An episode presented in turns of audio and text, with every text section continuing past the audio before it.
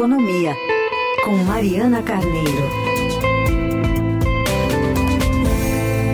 E a gente vai seguir nesse assunto agora com a Mariana Carneiro conosco aqui no Jornal Dourado. Tudo bem, Mari? Bom dia.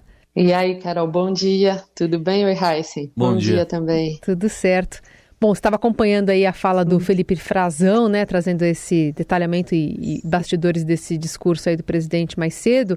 Relações é, de Brasil e, e, China, né, cada vez crescendo, é, é, é muito importante para o Brasil, para a nossa economia.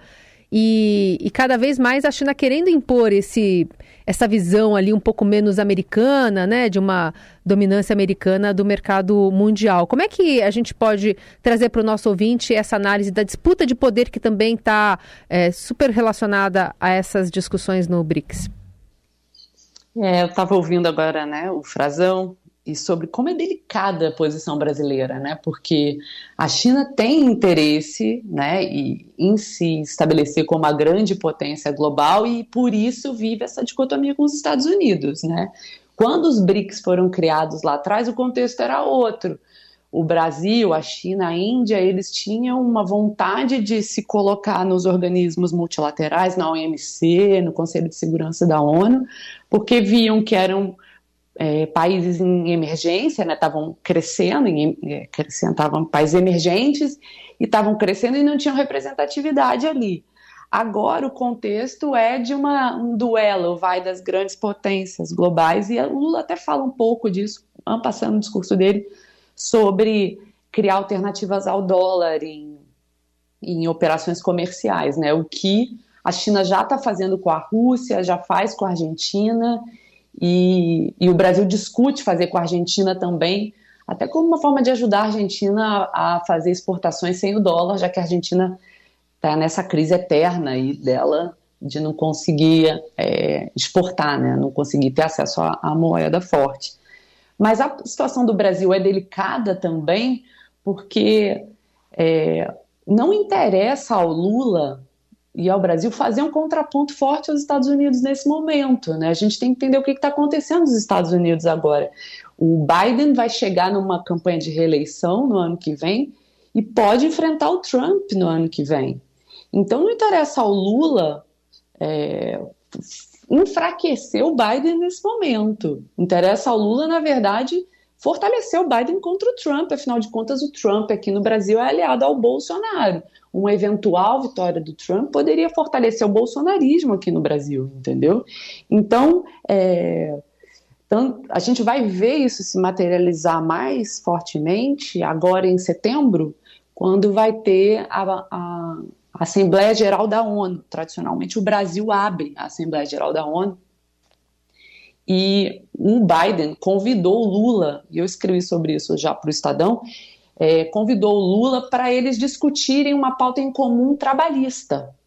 Porque, é, o, afinal de contas, o Lula é ex-operário, Partido dos Trabalhadores, e o Biden está tentando fazer uma agenda interna dizendo para o eleitor que votou no Trump no passado que ele está muito atento aos problemas da classe média americana, os caras que perderam emprego para a indústria que tinha ido para a China. Então, o Biden tem uma agenda de reindustrialização dos Estados Unidos. É, o Biden está falando também sobre problemas da, da chegada da inteligência artificial é, e como isso pode afetar os empregos no futuro. Então, ele, ele procurou o Lula né, no mês passado, para eles discutirem uma agenda comum para falar de trabalho. Então, quando o Lula for agora a, a Nova York, né, para a Assembleia Geral da ONU, certamente eles vão conversar os dois sobre esse assunto. Então, é, de novo, é uma situação delicada do Brasil, porque ele está ali nos BRICS, que é um fórum né, que tenta fazer uma afirmação dos países do sul global contra as potências estabelecidas, mas também para o Lula é importante ter uma boa relação com o Biden nesse momento. É estratégico para o Lula. Análise de economia e de política hoje de Brasília com a Mariana Carneiro. Ontem teve a aprovação do arcabouço fiscal, as novas regras fiscais aprovadas pela Câmara, mas tem uma divergência aí que ainda persiste naquela intenção do ministro da Fazenda, Fernando Haddad, de fazer uma taxação sobre investimentos de pessoas físicas brasileiras no exterior por meio de empresas controladas no exterior, chamadas offshore. Mariana, como é que fica isso aí nesse balanço do, do arcabouço fiscal? Heisen, assim, o, o Haddad ganhou esse round de aprovar o arcabouço finalmente, né? Porque estava uma queda de braço ali do Arthur Lira com o governo Lula de é, atrasar a votação, esperando a reforma ministerial, enfim, a gente até estava duvidando se de fato ia conseguir colocar para votar essa semana. Então, conseguiu votar, passou, passou com algumas alterações, mas passou, arcabouço fiscal, estava todo mundo muito ansioso com isso, né? Agora a questão é como é que esse arcabouço fica de pé. Porque para ele funcionar, o governo tem que aumentar a arrecadação. E tem que aumentar a arrecadação já para o ano que vem. É, as medidas né, que estão sendo feitas nesse momento, agora, esse é o principal, a principal agenda do Haddad na Câmara no segundo semestre. A primeira iniciativa foi aprovar a mudança no CARF, que é um, um tribunal administrativo tá, da Receita Federal que discute dívida, dívida tributária a receita com os contribuintes. Isso passou na Câmara ali no último dia, antes do recesso parlamentar de julho, e agora está no Senado. Eu estou falando disso porque hoje o Senado começa a apreciar esse projeto lá no Senado. Isso é muito importante. O Haddad já disse que praticamente um terço do que ele precisa de arrecadação no ano que vem vem dessa, dessa mudança legislativa. Por quê? Porque com a mudança, a Receita ganha poder nesse, nesse tribunal e ela pode fazer as cobranças de dívidas que estão penduradas lá. E uma das principais empresas que estão penduradas no CARF é a Petrobras.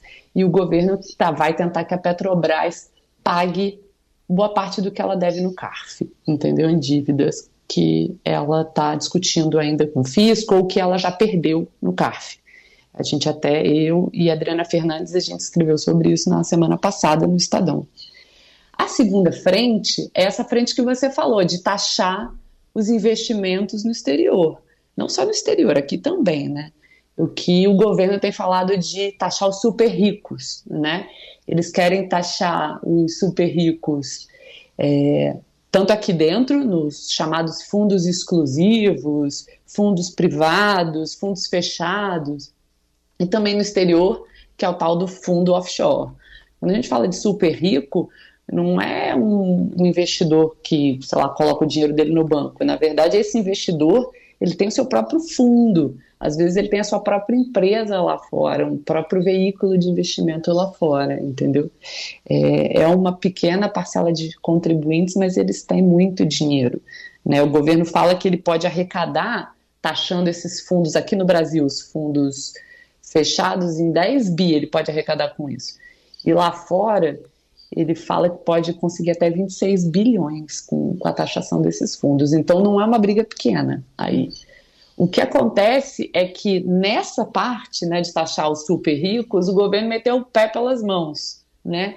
Porque inicialmente ele previa, ele fez isso por meio de uma medida provisória, a medida provisória começou a valer em maio e expirar na semana que vem. O governo viu que ia expirar, tentou fazer um, um embarque do conteúdo dessa medida provisória numa outra medida provisória, que era do salário mínimo, vendo ali que a outra tinha mais chance de passar. Só que não combinou com os russos, né? não combinou com Arthur Lira, não combinou com Pacheco, não combinou com a cúpula do Congresso e ia perder.